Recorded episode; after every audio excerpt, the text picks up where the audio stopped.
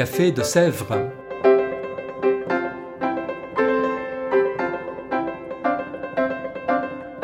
Au Café de Sèvres, on discute philosophie et théologie.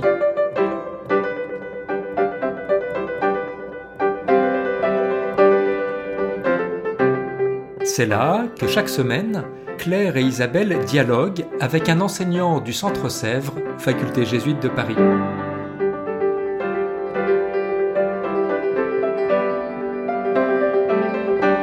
L'émission d'aujourd'hui est animée par Isabelle de la Garandrie.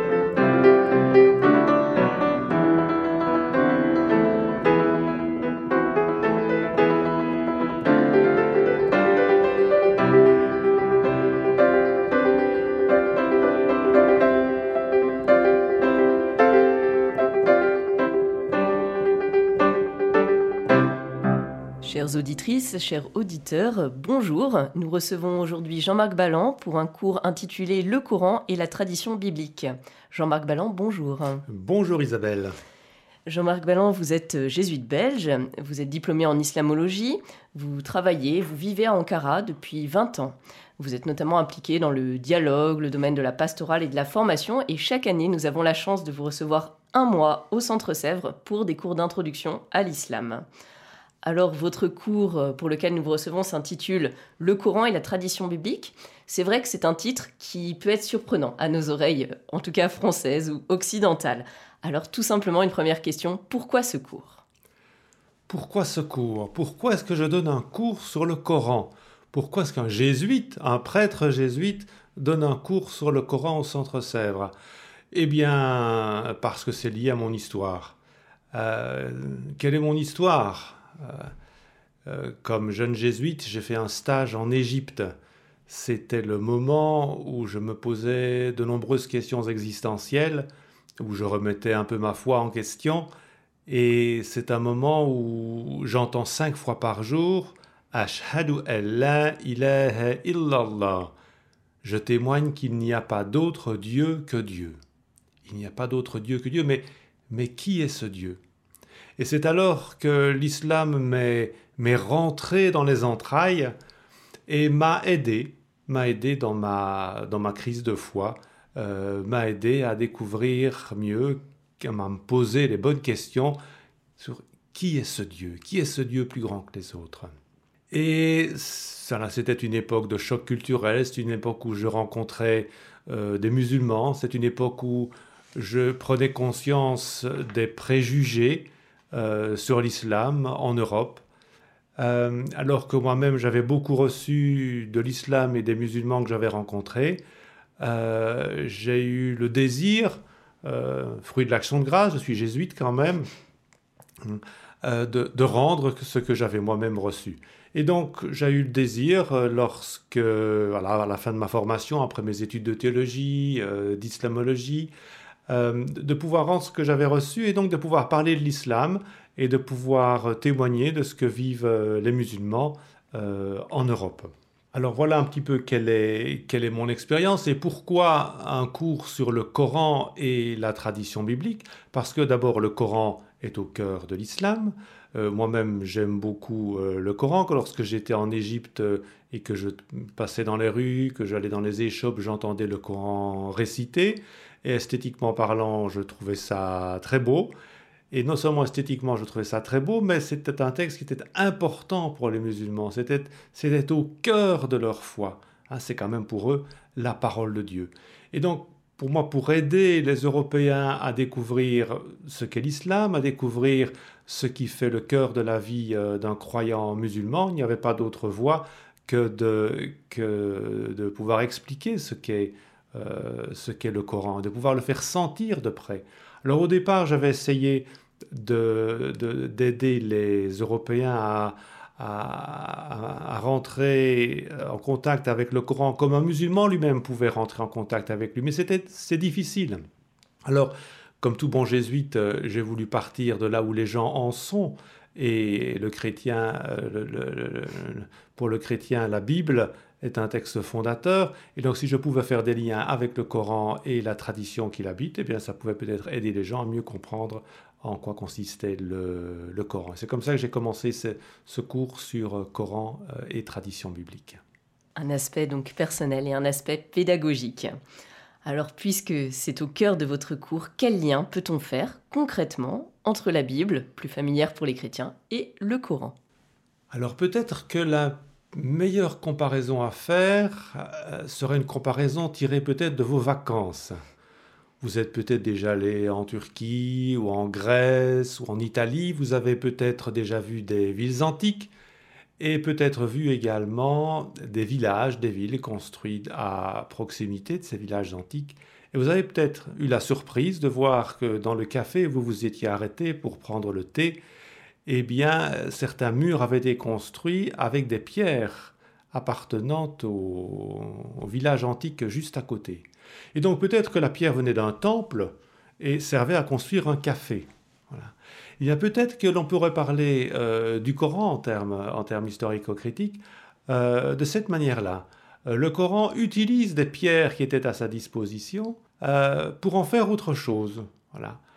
Euh, il, va utiliser des images bibliques euh, pour, au service de ses, de ses, propres arguments. Et donc on peut dire vraiment que le, le, Coran fait partie de la tradition, de la tradition biblique.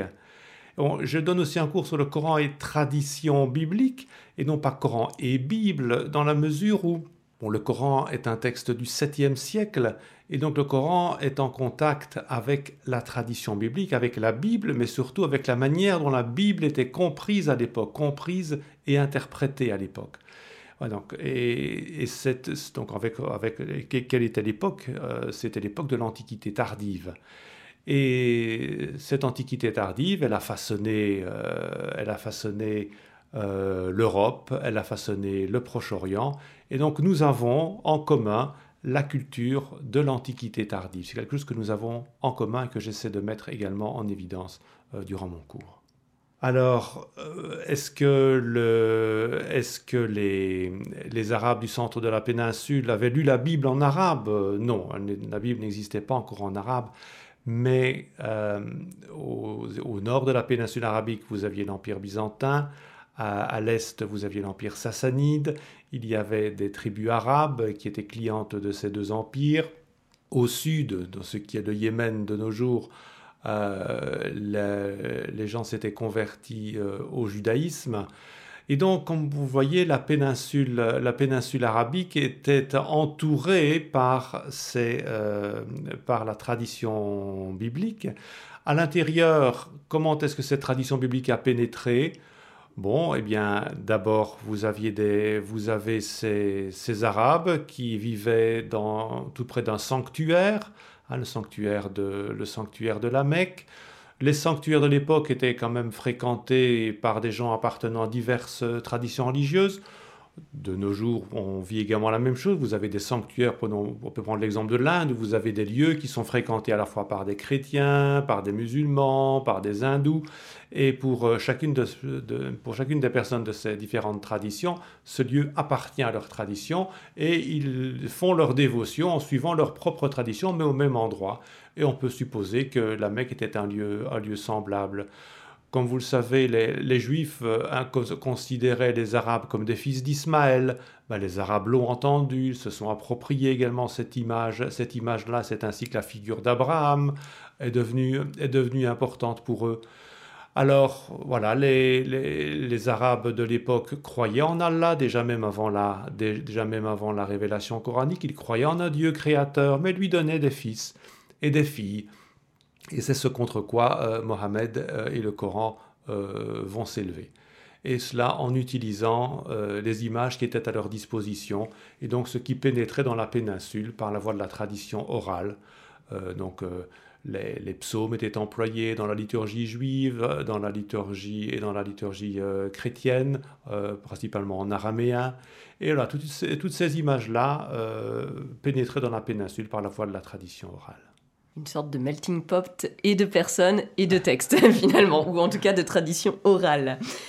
Euh, alors on voit que les, les, Arabes se sont appropriés ces matériaux, mais, euh, mais nous, comme chrétiens, pour faire le, chemin euh, dans l'autre sens, comment commencer à lire le Coran?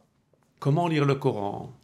Certainement pas en commençant par la première sourate et en continuant jusque la fin. Je vous proposerai en fait peut-être exactement l'opposé, de commencer par la dernière euh, sourate et de remonter et de remonter ainsi le Coran. Pourquoi? Parce que les sourates sont classées par, un peu comme les épîtres de Saint Paul, sont classées par taille. Et donc la première sourate c'est la, est la plus grande et la dernière sourate est la plus petite de manière, de manière générale. Et donc, c'est plus facile de commencer avec les petites sourates qui sont faites avec des, des versets courts euh, et qui vous feront penser assez rapidement au psaume. Donc, je pense que vous rentrerez plus facilement dans la petite sourate. Et une fois que vous, aurez, que vous serez un peu acclimaté euh, aux petites sourates, euh, eh bien, vous aurez beaucoup plus de facilité à rentrer dans les sourates plus grandes, voilà, qui sont, un, qui sont un petit peu plus hétérogènes. Voilà, c'est ce que, si vous voulez lire le texte, c'est ça que je vous, que je vous conseillerais. Mais le faire, ce serait bien aussi de pouvoir le faire en disposant d'un guide. Euh, alors, euh, maintenant en français, il existe euh, ce superbe Coran des historiens que je ne puis que vous encourager à lire, même si c'est vrai qu'il est très volumineux.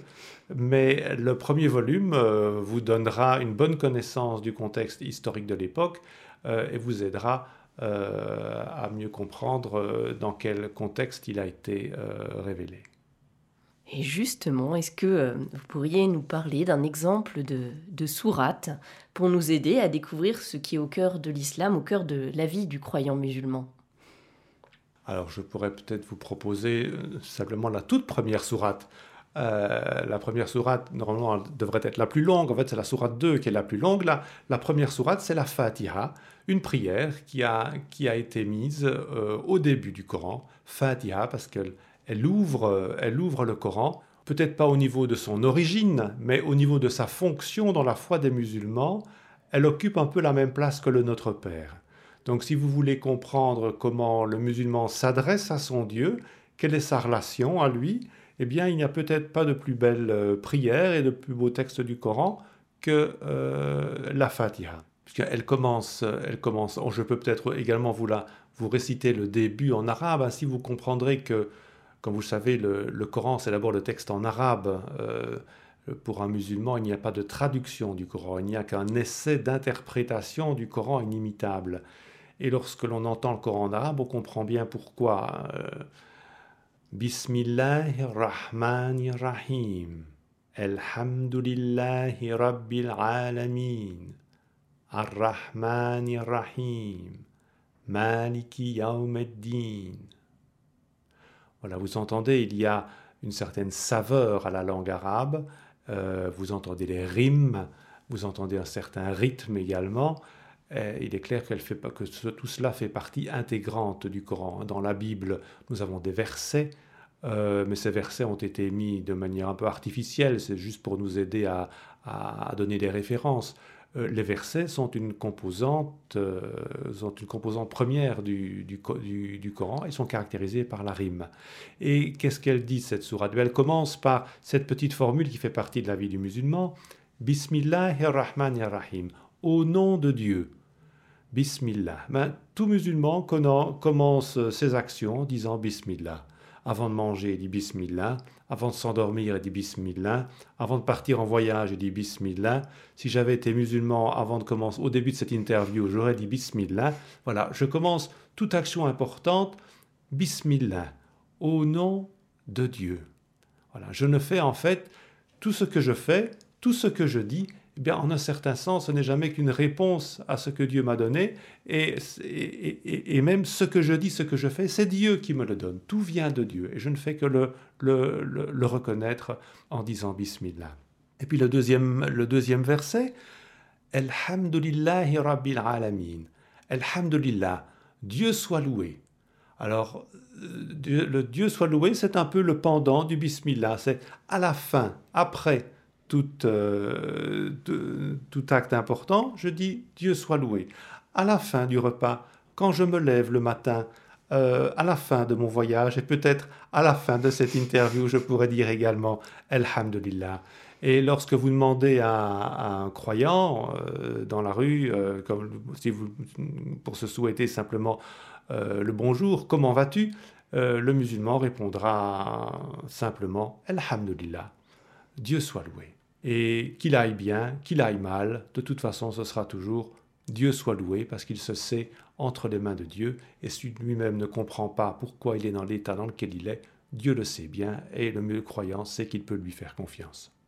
C'est beau spirituellement à entendre. Euh, alors Jean-Marc Ballon, peut-être un mot de la fin ou une invitation pour nos auditeurs afin d'aller plus loin dans, cette rencontre et dans ce filon.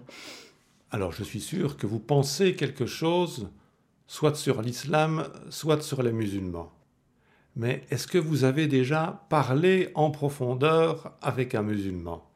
Si vous ne l'avez pas fait, je vous invite à le faire. Et si vous l'avez déjà fait, je vous invite à continuer. Merci beaucoup de cette invitation. Chères auditrices, chers auditeurs, euh, nous vous retrouvons prochainement pour un prochain épisode du Café de Sèvres. Au revoir.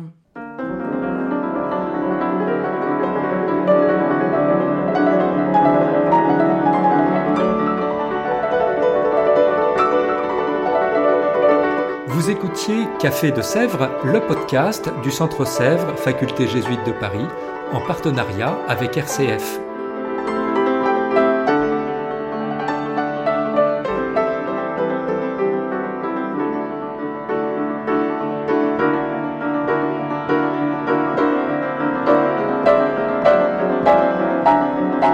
Pour ne rater aucun épisode, abonnez-vous sur votre application préférée Spotify, Deezer, Apple Podcast ou Google Podcast.